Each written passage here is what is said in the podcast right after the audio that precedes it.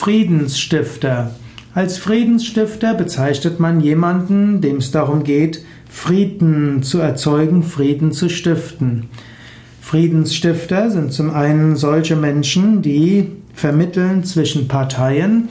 Friedensstifter sind auch solche, die eine friedliche Stimmung ausstrahlen.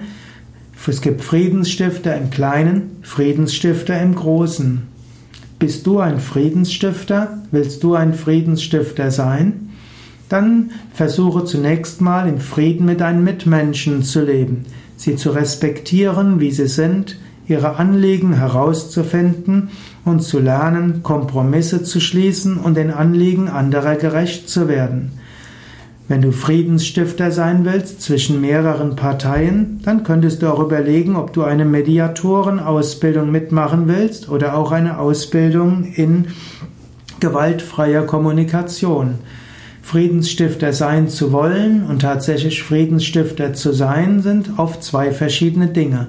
Es gibt manche Menschen, die diese natürliche Fähigkeit zum Friedensstiften haben und andere müssen die Techniken lernen, um tatsächlich einen friedensstiftenden Einfluss zu haben.